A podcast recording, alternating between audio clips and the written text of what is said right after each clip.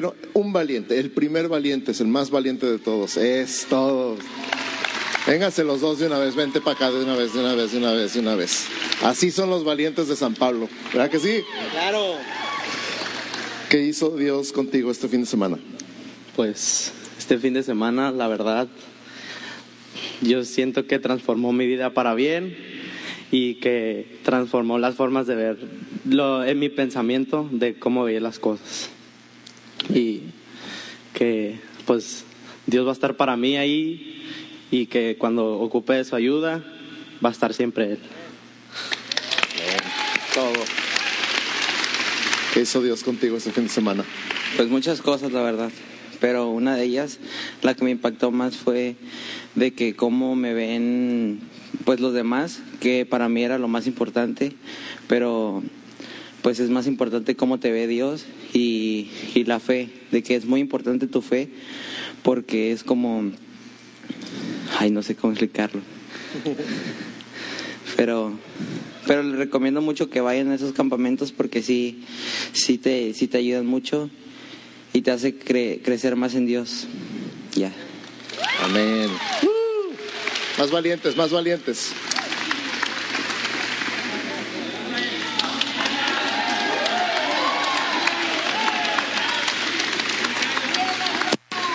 Es todo, es todo, es todo. ¿Qué hizo Dios contigo este fin de semana? Eh, la verdad, cuando llegué, llegué un poco con varias emociones, emocionado. También no muy emocionado, pero se lo recomiendo mucho. Estos campamentos son diferentes. No, desde hace tiempo yo dejé de creer un poco, no sé, tal vez dudas de adolescentes. Y en el campamento fue como un plus, un te empujé y supiste qué está pasando. Y en el nombre de Dios le doy gracias a todo, a todo el staff, a los de la cocina, muchísimas gracias por atendernos, a los pastores, al pastor Abel y a todos, a todos les doy muchísimas gracias. Y Dios cambió mi vida y Dios me enseñó a perdonar. Amén. Valientes, valientes, valientes de San Pablo, hombres y mujeres, eso, súper. ¿Qué hizo Dios contigo este fin de semana? Ok, este. Es que no sé cómo explicarme. Cambió muchísimo mi forma de ver y de pensar hacia él. Este. Bueno, me hizo sentir en casa, me hizo sentir muy especial y todos, todo el staff, mis amigos nuevos que hice aquí y me hicieron sentirme muy tranquila, con mucha paz, como que formo parte de algo y me hizo ver que él tiene una identidad para mí, no la identidad que me da el mundo, entonces creo que a partir de hoy voy a cambiar mucho en mi persona. Súper, Y bienvenida, estás en casa, estás en tu casa. ¿Qué hizo Dios contigo este fin de semana? Dios hizo conmigo, yo llegué con muchas dudas y Él me las afirmó y también me ayudó a perdonar. Súper. Gracias a Dios, gracias Jesús. Valientes, valientes, es todo. Así se hace. Te puedes quitar, estás lejos de todos. ¿Qué hizo Dios contigo este fin de semana? Pues yo la verdad no quería venir, no, no tenía nada, nada, ganas de venir, nada, lo que sí sé, nada, nada. Únete al club. Bueno, y pues me insistieron, me insistieron y pues muchísimas gracias. La verdad, cuando ya estuve aquí, no sé, como que me transformé, sentí paz, tranquilidad, ah, me sentí como en casa, muy cogedor, como una familia. Así es. Y, y muchísimas gracias a todos los que nos atendieron, los de la cocina, a Tony, Martín y, y Juan Sombrero, porque pues él, él me trajo acá y muchísimas gracias a todos. Yeah. Es todo. Estos son los jóvenes valientes y esforzados. Valientes, valientes, valientes. Es todo, Abril. ¿Qué hizo Dios contigo este fin de semana? Em, Dios cambió mi manera de pensar y sanó mi corazón. Me sentí como en casa. Muchas gracias. Gracias, Jesús. ¿Qué hizo Dios contigo este fin de semana? Pues la verdad, al principio no quería ir porque estaba aburrido. Y en mi casa como no me siento aburrido, pero al final me ya me entró ganas y al final cuando al principio fui me dio mucha paz, y porque en mi casa a veces no, porque allá luchamos ahí. Y luego ahí me, me, me conectó más con Dios.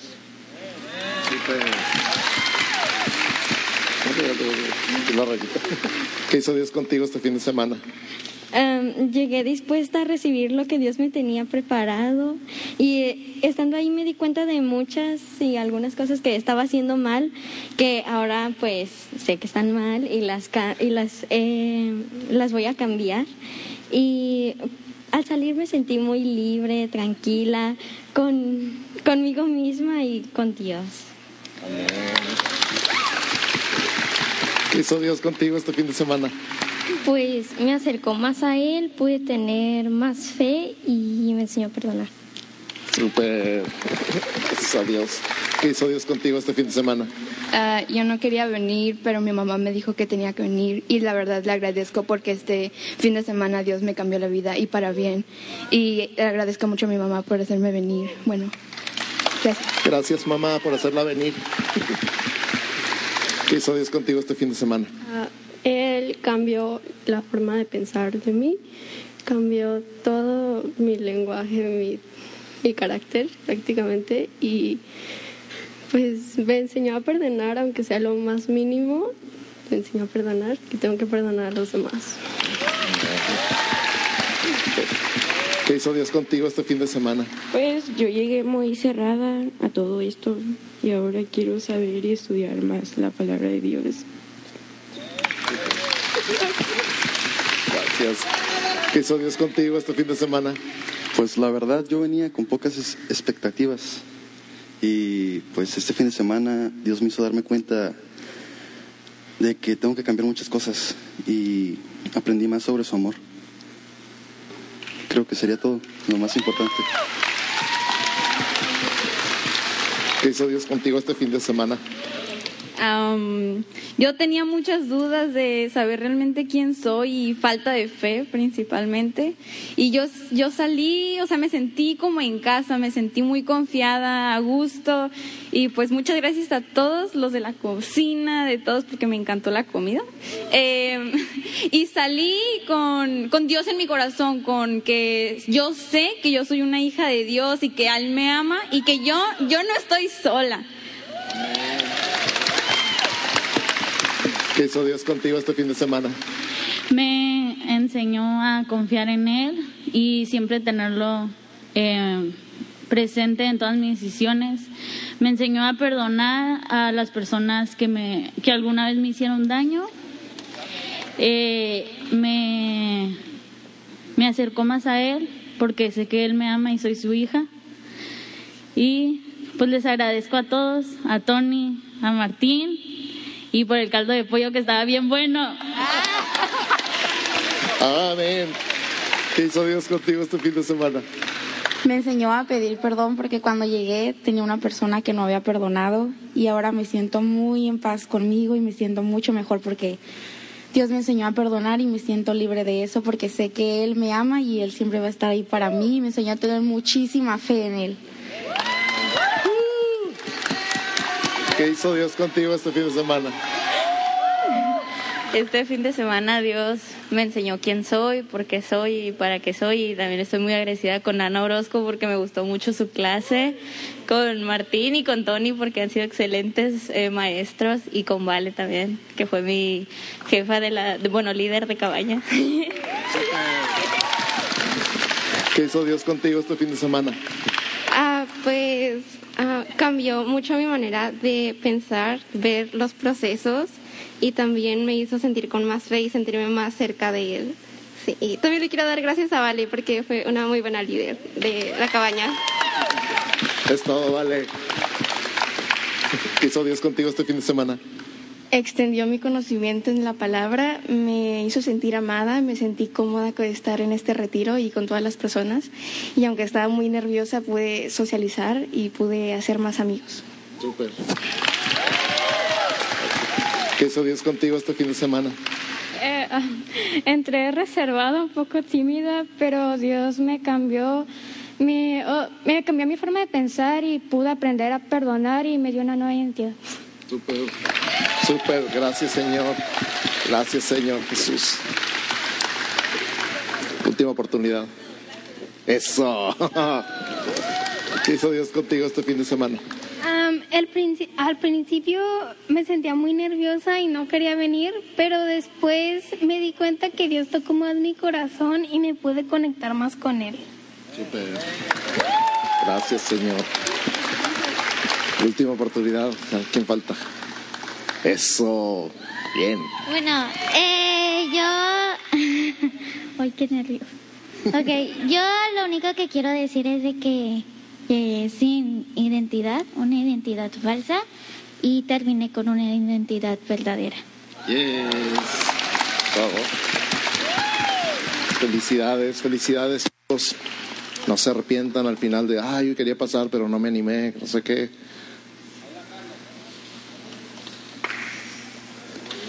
Tres, dos.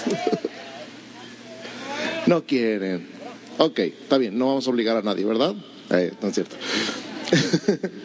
¿Por qué no tomamos un segundito para ponernos de pie y darle gracias a Dios por este fin de semana? Gracias a Dios por la vida de nuestros adolescentes, por la vida de sus líderes, por cada persona que vino a servir a este evento, cada servidor, cada persona que trabajó en la cocina, como guía, como consejero, como maestro. Toma un segundito y levanta tus manos y dile, gracias Señor, gracias, gracias por este fin de semana, gracias por regalarnos este fin de semana, jóvenes, gracias por regalarle a mis hijos este fin de semana, papás, gracias Señor, como iglesia te damos porque estamos viendo la siguiente generación conociéndote y aprendiendo a amarte y aprendiendo a seguir tus pasos y aprendiendo a creer en ti, a confiar en ti, a caminar en tus pasos. Y yo sé que sé que sé que estoy viendo delante de mis ojos la siguiente generación de pastores, de maestros, de ancianos, de líderes, de consejeros, la siguiente generación de toda una iglesia nueva que estamos viendo ya formándose, de gente que te está conociendo, que está aprendiendo a conocerte, a amarte, a seguirte, a servirte todos los días de su vida, con todo su corazón, con toda su alma, con toda su mente, con todas sus fuerzas. En el nombre de Jesús, gracias por el privilegio tan grande que nos das como adultos de ver la siguiente generación tomando la estafeta en el nombre de Jesús. Amén. Amén. Dale un aplauso fuerte al Señor.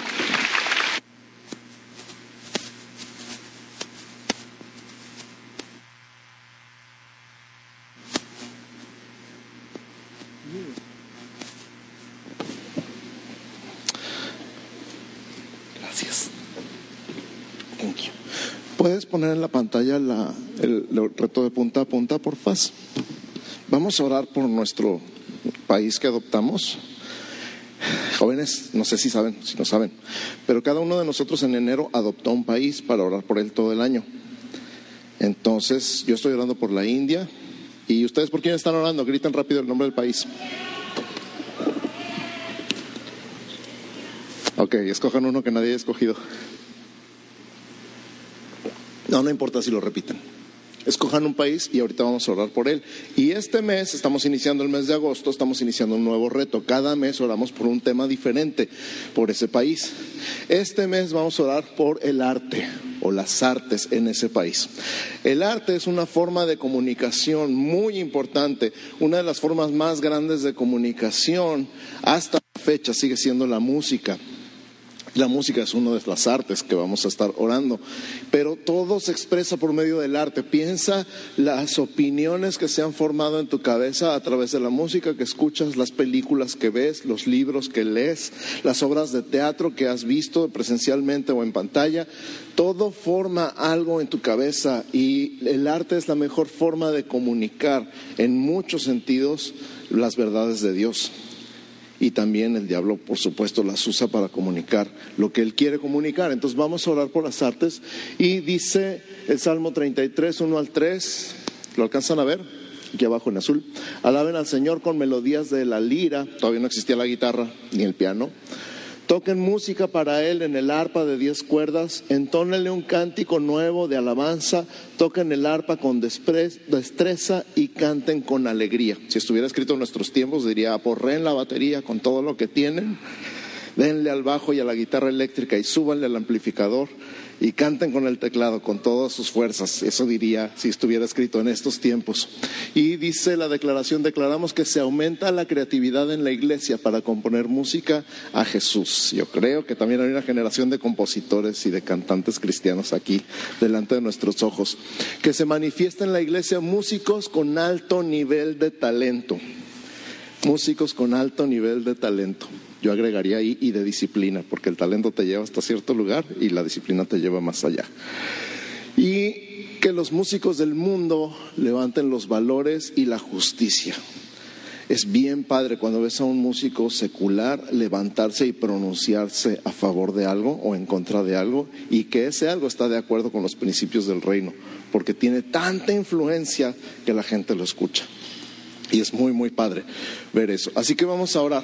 Levanta tus manos hacia ese país simbólicamente que escogiste. Y di, Padre, en el nombre de Jesús, hoy levanto mis manos y levanto mi voz a favor de, y di el nombre del país. Yo lo levanto a favor de la India, Señor. Y de tu iglesia en la India, y de las artes en tu iglesia en la India. Y en el nombre de Jesús declaro en tu nombre que se aumenta la creatividad en la iglesia para componer música para ti. Declaro nuevas canciones, nuevos autores, nuevos compositores, nueva creatividad sobrenatural para componer música que proclame tus verdades en ese país, en el nombre de Jesús. Declaramos que se manifiestan en la iglesia músicos con alto nivel de talento. Dios, tú creaste la música, tú creaste a los músicos, tú creaste los instrumentos y las notas y las escalas, y tú impartes esa creatividad en nuestros músicos y en los músicos de ese país que estamos adoptando. Y declaramos que se levantan músicos con alto nivel de talento y con alto nivel de disciplina, que no se confía nada más en su talento, que sino que se ponen a practicar y a estudiar disciplinadamente para llevar ese talento a otro nivel en el nombre de Jesús. Y que los músicos del mundo se levantan para proclamar los valores y la justicia en el nombre de Jesús, que cada músico que ha recibido una influencia poderosa en su país, en lugar de promover la inmoralidad sexual, en lugar de promover las drogas, en lugar de promover todo el pecado y toda la suciedad del mundo, se levanta para promover tus valores, tus principios, tu palabra y tu reino y tu justicia en ese país, en el nombre de Cristo Jesús. Amén. Amén. Y ahora pon tus manos sobre tu pecho y di, y ahora yo, Señor yo, en el nombre de Jesús, Padre, háblame en esta hora. Háblame. Estoy abierto, estoy dispuesto. Quiero recibir tu palabra. Quiero recibir algo de ti que tú me hables en esta hora. Y creo, creo que tú me quieres hablar. Creo que tú me quieres dar una palabra que va a tocar mi vida, mi corazón, mi mente, mi forma de pensar, de hablar, de comportarme. Y creo creo con todo mi corazón que tú vas a usar este tiempo para tu gloria. En el nombre de Jesús. Amén. Amén. No quiero tomar mucho, mucho tiempo. Creo que, híjole, los testimonios de los muchachos, para mí, yo no sé para ustedes, para mí es conmovedor, es así como, qué padre, qué padre, qué padre. Porque aparte de todo, esta es la edad a la que yo le entregué mi vida a Cristo. Yo tenía 13 años, estaba a punto de cumplir 14 y parece como que Dios me metió en un carril de alta velocidad. A los 14 años ya estaba dirigiendo la alabanza, a los 15 prediqué mi sermón por primera vez, pobre de la gente que me escuchó esa vez, pero tuvieron la paciencia y la gracia para escucharme y para animarme. Y años después tengo 48 años y Dios nos está usando aquí en San Pablo y, ver ver a muchachos de la edad que yo tenía cuando me entregué mi vida a Cristo es tan emocionante que, así siento que voy a explotar. Entonces espero que para ustedes sea algo así, de ver a estos muchachos y que Dios los haya ministrado y animado nada más de ver a estos muchachos aquí. Pero vamos a la palabra, entonces no quiero, repito, tomar mucho tiempo. Quiero que te aprendas tres verdades. Me voy a brincar la introducción porque esta introducción con los muchachos estuvo increíble. Quiero que te aprendas tres verdades y este es el centro del mensaje, aunque voy a... a, a calma, atrapa la calma. Aunque voy a decir el mensaje lo más completo posible, quiero que te enfoques en estas tres cosas. Número uno, Dios es bueno. Di conmigo, Dios es bueno. Número Dios, Dios me ama. Y número tres, no hay nada imposible para Dios. Número uno, Dios es bueno. Número dos, Dios me ama. Y número tres, no hay nada imposible para Dios. Si recuerdas estas tres cosas, vas a recordar, creo yo, el centro del mensaje. Pero vamos por partes. Vamos a estar hablando de la cultura de la iglesia en este mes. Todo el mes de agosto se va a tratar acerca de la cultura de la iglesia. Y vamos a pensar un poquito qué es cultura. Cuando hablamos de cultura, ¿qué pensamos? Pues pensamos normalmente en conocimientos, ¿verdad? Una persona muy culta es una persona muy educada, que nada más escucha ópera, que nada más ve pinturas en el museo y dices, ay, qué persona tan culta, ha leído muchos libros, a lo mejor habla siete idiomas. ¿Qué idea tienes tú de una cultura? Cuando dices de una persona culta o de cultivarse, piensas en ese tipo de cosas. O a lo mejor piensas en las culturas de las civilizaciones antiguas y piensas, ok, la cultura griega, la cultura romana, la cultura egipcia, ¿por qué son tan importantes estudiar hasta la fecha en la historia universal las culturas? Y hablamos de la cultura maya, la cultura azteca, ¿verdad? ¿Sí se acuerdan de sus clases de historia? Entonces, pensamos en culturas como, ok, así eran en ese tiempo, en ese lugar. Y eso es un poquito más cercano a lo que pensamos o al concepto que tenemos de cultura. Así eran los griegos, así eran los romanos, así eran los egipcios, así eran los mayas, así eran los aztecas. Es cultural. Ahora, si lo hacemos un poquito más actual, y lo regionalizamos aquí a nuestro momento, hay cosas que se hacen en Tijuana que no se hacen en el resto del país. Por ejemplo, a ver, denme un ejemplo. Tacos de asada. No hay tacos de asada como los de Tijuana en todo el país, definitivamente. El burro cebra es algo de Tijuana, es cultural. ¿De dónde salió el burro cebra? ¿Sí saben? Los que no saben les platico rapidísimamente. No tiene nada que ver con el mensaje, pero está padre para contarlo. Las fotos, cuando empezaron a tomarse fotos con los caballos, eh, las fotos eran en blanco y negro y no eran de muy buena calidad, que digamos. Resulta que el caballo era blanco y no salían las fotos.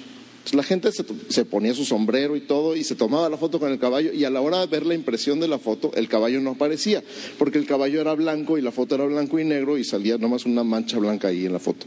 Entonces el dueño del caballo tuvo la grandiosa idea de pintar el caballo de cebra para que salieran las fotos.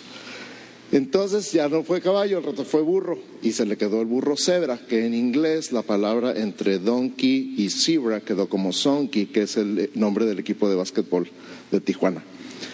Entonces el burro cebra es culturalmente 100% Tijuana. ¿Qué más? En Tijuana se hacen cosas que no se hacen en el resto del país. ¿Qué se hace? La ensalada César se inventó en Tijuana, súper, y se come en todo el mundo, ¿verdad? Las calafias. ¿Qué más? La frontera más transitada del mundo está en Tijuana, así es. La palabra curada, cuando llegamos y nos dijeron, ¿estás bien curada? ¿Estás bien curado? Y dice, pues sí, estoy sano, no estoy enfermo, estoy bien curado. Un puesto de birria en cada esquina, también solo en Tijuana, ¿verdad? Los Calimax salieron de aquí, entonces, cuando vas al centro del país y dices, ¿dónde hay un Calimax? Te dicen, ¿qué?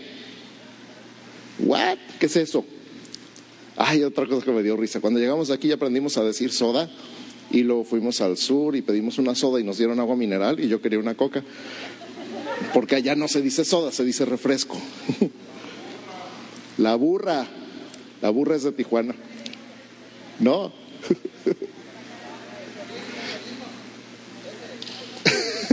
Los cholos son de Tijuana. Ok. El parking. Bueno, y todos los. Se me fue la, ¿cómo se las pochadas, el parking, la breca, la aseguranza. Todo eso es cultural. Di conmigo, es cultural.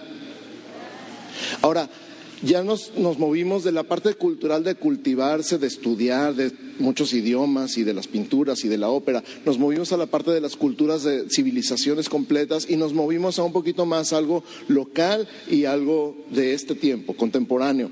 ¿Qué pasa cuando pensamos que en cada familia hay una cultura? ¿Puedes creer que en cada familia hay una cultura? Por ejemplo, en tu casa se sirve primero la leche o primero el cereal.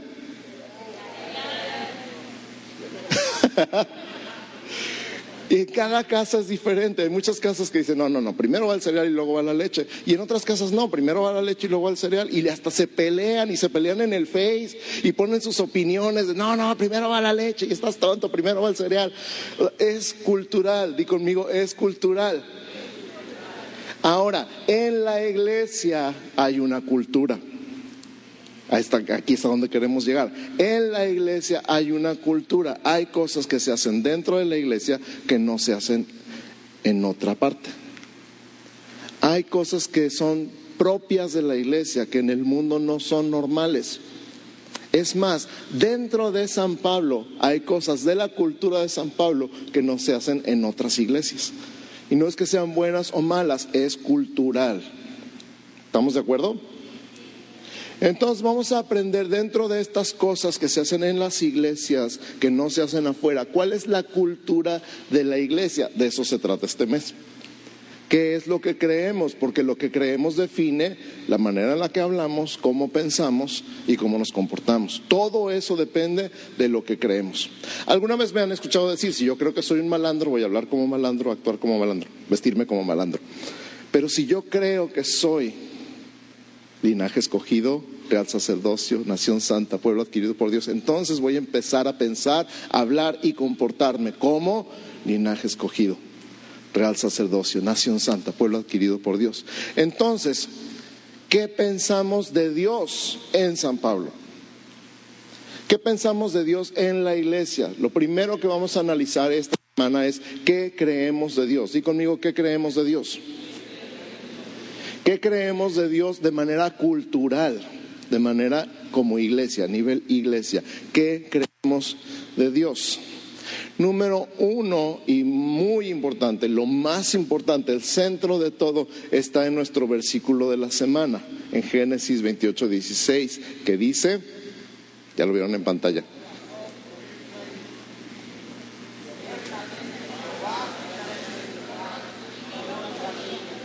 Ciertamente Jehová está en este lugar y yo no lo sabía. Ciertamente Jehová está en este lugar y yo no lo sabía. Ciertamente Jehová está en este lugar y yo no lo sabía. ¿Te ha pasado? De repente es así como, ¡Ah! Dios está aquí. ¿Alguna vez te ha pasado? No estás consciente de, de, su presencia, estás en tu rollo, estás en lo que tú quieras y de repente esta realidad te golpea. Dios está presente.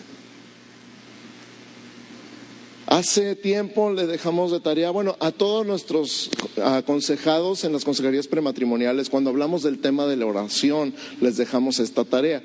Ponte una alarma que suene cada hora y que te recuerde que Dios está presente. Ponte una alarma que suene cada hora y que te recuerde que Dios está presente. No es que tengas que hacer una gran oración, no es que tengas que sacar tu lista de peticiones, nada más es, aquí estás porque se nos olvida que Dios está presente. Y Dios es un Dios que siempre está presente. En todo momento, en todo lugar, en toda circunstancia, Jesús es el centro de todo, todo gira alrededor de Él. Entonces, en la iglesia, lo primero que creemos de Dios es que está presente. Cuando llegas aquí, Él ya estaba aquí. Y este es un ejemplo de algo que hacemos diferente en otros lugares. Decimos, vamos a invocar la presencia de Dios en otros lugares. Vamos a, alabar al Señor para que su presencia venga.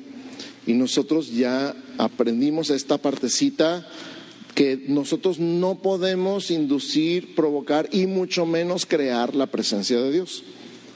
Dios siempre ha estado presente. Venía contigo en el carro y cuando te bajaste y entraste aquí, ya estaba aquí. Lo que cambia es nuestra conciencia de su presencia. Entonces, cierra tus ojos un instante y di Jesús, aquí estás. Y no en el teléfono. Jesús, aquí estás.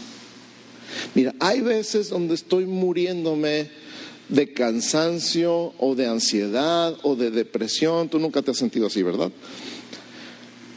Y me tumo en la cama y quiero llorar y lo único que alcanzo a decir es lo único que sé es que tú me amas y que yo te amo. Lo único que sé es que me amas y que yo te amo.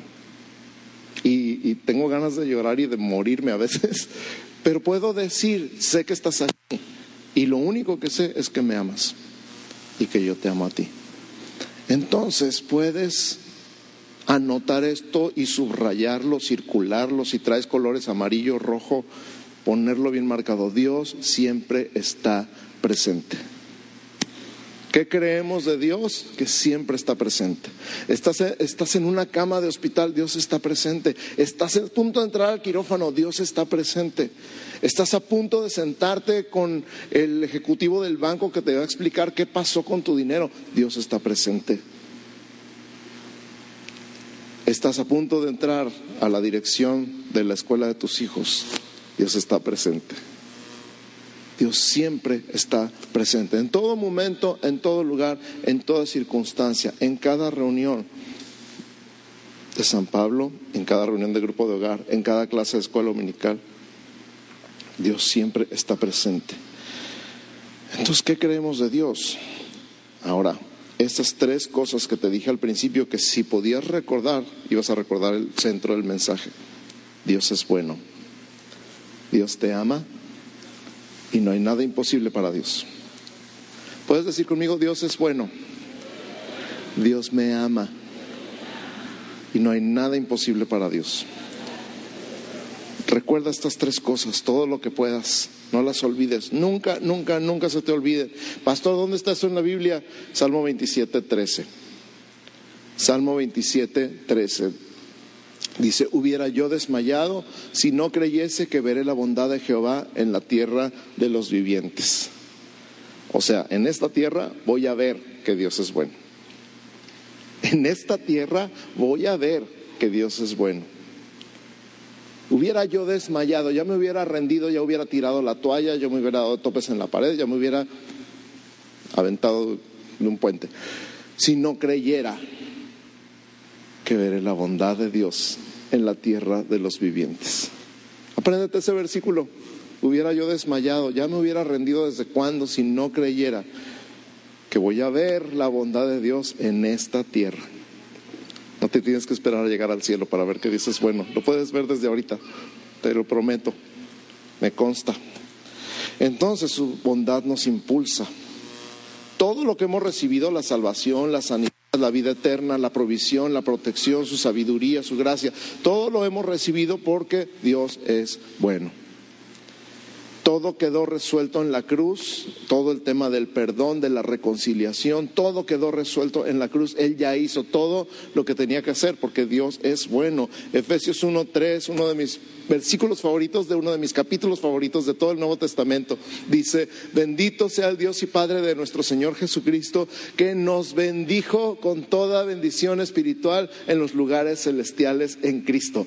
Nos bendijo es tiempo pasado, presente o futuro. ¿Están seguros? Nos bendijo. Conjugación del verbo bendecir en pasado. Ya nos bendijo. Él ya hizo todo lo que tenía que hacer. Nos bendijo con toda bendición espiritual. Toda bendición espiritual. El amor de Dios, el gozo de Dios, la paz de Dios, el perdón de Dios, la reconciliación, la salvación, la sanidad. Él ya hizo todo lo que tenía que hacer. Él ya nos bendijo con toda bendición espiritual. Esa bendición espiritual está en un lugar que se llama los lugares celestiales. Y esos lugares celestiales están en Cristo. Entonces, ya me has oído decir esto en el pasado, la salvación está en Cristo. La sanidad está en Cristo. La libertad está en Cristo. El perdón está en Cristo. Y tú también estás en Cristo. Entonces todo estás ahí, estás ahí, ya estás ahí. Si estás en Cristo, ya estás ahí. ¿Por qué? Porque Dios es bueno. Porque Dios es bueno. Dios es amor. Dios es amor. Juan dice en primera de Juan, el que no ama no ha conocido a Dios porque Dios es amor. Wow, Dios es amor. No nada más ama, es amor. Entonces, ¿por qué Dios me ama? Porque soy tan buena onda. No te creas. Ni que fueras tan pro. ¿Por qué Dios me ama? Porque no sabe hacer otra cosa. Él es amor. Él ama porque está en su naturaleza, está en su corazón. Él te creó así como eres, con esa nariz y con esos pelos. Dios te creó. Te diseñó, te soñó, te puso nombre y dice, este es mío, es mi obra de arte, es mi creación. Pero no nada más eso, te adoptó y te dijo, te voy a amar, te voy a llevar a mi casa y vas a vivir conmigo para siempre, porque te amó porque te ama, te sigue amando, siempre te va a amar, nunca va a dejar de amarte, hagas lo que hagas. ¿Cuántos son papás? Levanten la mano. ¿Cuántos aman a sus hijos aunque se porten como se porten? Ay, hijito, nomás porque te amo tanto. porque amas, a lo mejor te choca lo que hagan, pero los amas a ellos. A lo mejor te choca donde dejan los calcetines, pero los amas. Dios te ama, Dios te ama, Dios te ama porque Dios es amor. Entonces Dios es bueno, Dios me ama. Todos fuimos hechos a su imagen. Dios hace llover sobre justos e injustos. Eres importante para Dios. Ah, platicaba con, los adolescentes el fin de semana, a mí me costó mucho trabajo no creer, aceptar que Dios había muerto por mí en la cruz, que Jesús había muerto por mí. Sí murió por todo el mundo, pero ¿cómo por mí? Yo no soy nada. Pero para Él sí, para Él eres importante, eres importante para Él. Sí te conoce, sí sabe quién eres, sí sabe tu nombre. ¿Sabe cuántos cabellos tienes en la cabeza? ¿Sabes, ¿Sabe cuántos se te cayeron hoy en la mañana cuando te cepillaste el pelo? Ni tú los contaste. Él sabe cuántos se te cayeron y cuántos te quedan. Él sabe todo de ti porque eres importante para Él, porque te ama.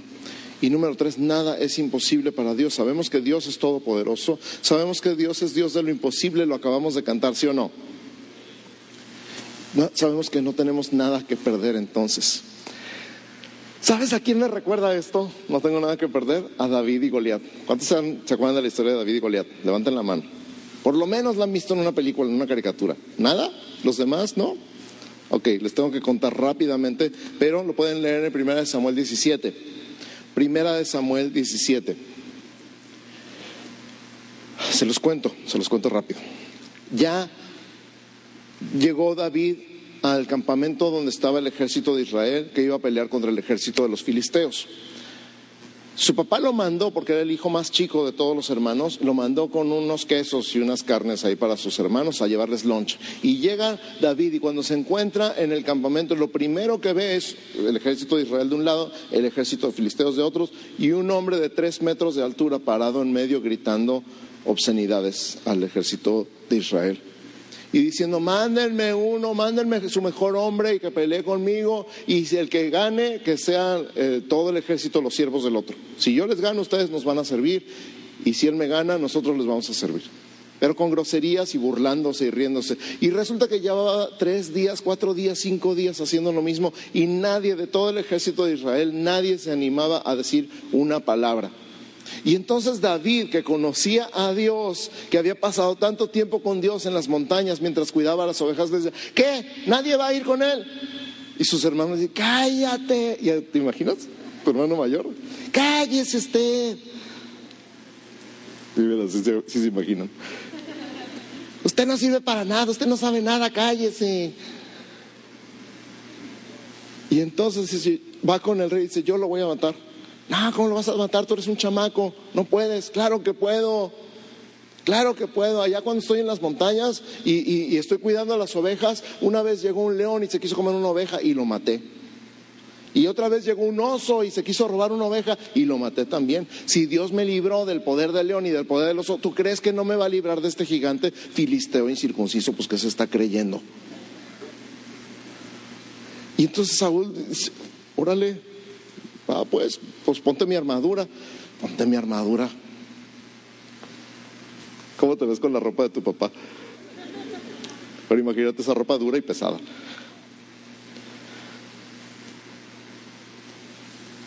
Y él dijo, no, no, no, no, nada de esto me sirve, yo ni puedo caminar con esto. Yo tengo lo que necesito. Y se fue al río y agarró cinco piedras y él era bueno con la onda, buena onda. Y entonces cuando lo ve el gigante de tres metros, Goliat, y se carcajea y le dice, que soy un perro para que me vengas a correr con un palo. Y le dice, David, tú vienes contra mí con espada y lanza y jabalina, pero yo vengo contra ti en el nombre de Jehová de los ejércitos, el Dios de los escuadrones de Israel, a quien tú te atreviste a provocar. Yo te voy a matar y te voy a cortar la cabeza y le voy a dar tu carne a las aves del cielo y a las bestias del campo. Y entonces el filisteo gritó, "Ah, ven acá para matarte. Y David corrió hacia él. No corrió de él, corrió hacia él. David corrió hacia la batalla porque no tenía nada que perder, porque sabía que Dios es bueno, que Dios lo amaba y que no hay nada imposible para Dios. Y adivina qué, lo mató. Con una sola piedra le dio en medio de los ojos, lo tumbó, sacó su propia espada y con el puro peso de la espada le cortó la cabeza y la levantó delante de los dos ejércitos. Y los filisteos salieron corriendo como niñas. Porque su mejor hombre estaba sin cabeza, tumbado en el suelo.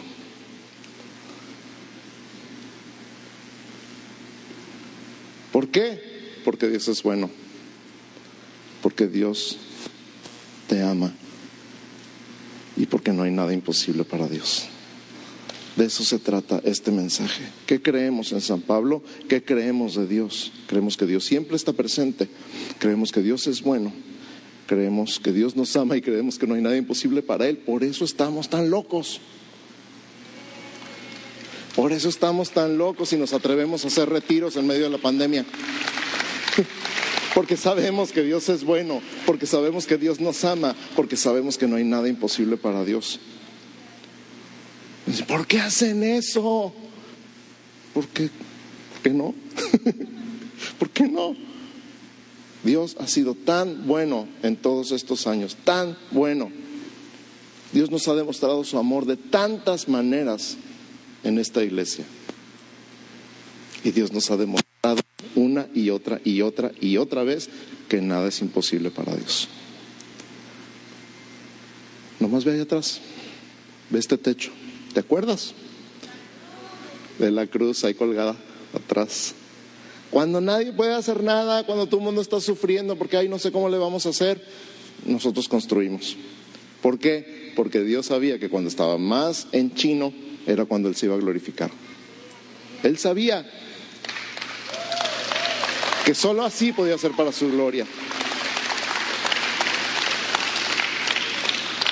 Porque lo imposible es su especialidad.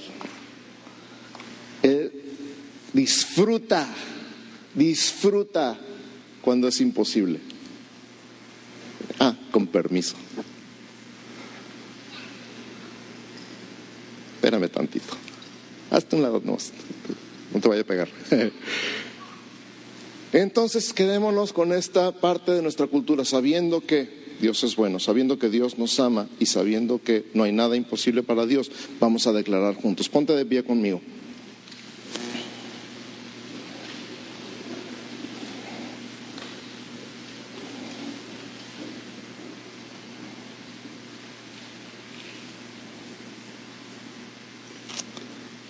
Cierra tus ojos.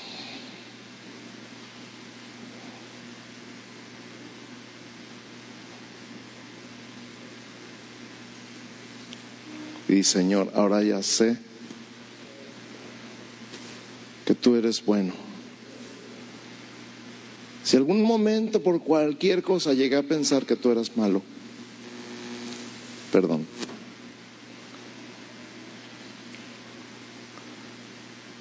Si en algún momento por cualquier cosa llegué a dudar de tu bondad, perdón. No sabía lo que estaba diciendo. Creo que tú eres bueno. Creo que tú me amas. Si en algún momento llegué a dudar de tu amor, perdón. Hoy creo que tú me amas. Recibo tu amor. Creo en tu amor. Creo en tu bondad, creo en tu amor, creo que no hay nada imposible para ti. Creo que no hay nada imposible para ti. Creo que no hay nada imposible para ti. Por eso ahora entiendo lo que dijo Pablo, todo lo puedo en Cristo que me fortalece. Porque no hay nada imposible para ti.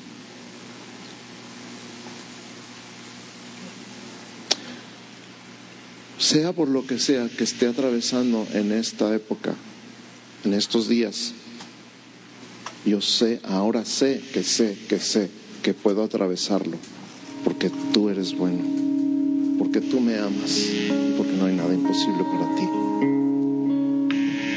Es una situación de dolor, de enfermedad, de finanzas, de problemas familiares. Yo sé que sé, que sé como David, que puedo con esto, porque tú eres bueno, porque tú me amas y porque no hay nada imposible para ti porque eres el Dios que siempre está presente, siempre está presente en nuestra vida.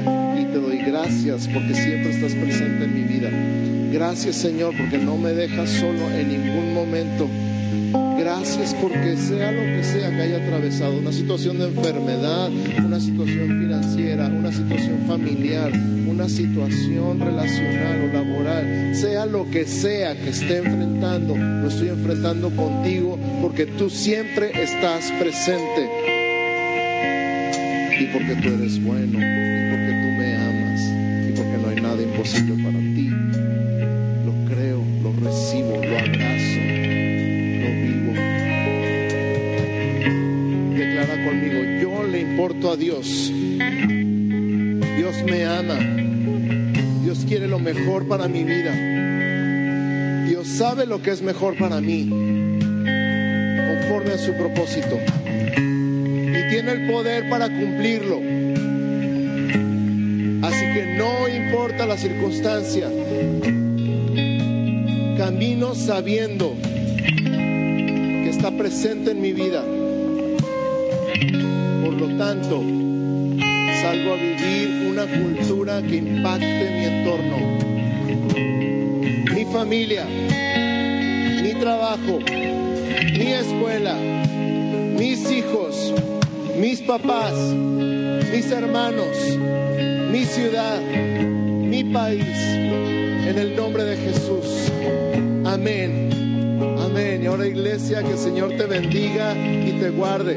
Que el Señor haga resplandecer su rostro sobre ti tenga de ti misericordia. Que el Señor alce sobre ti su rostro y ponga en ti paz. En el nombre de Jesús.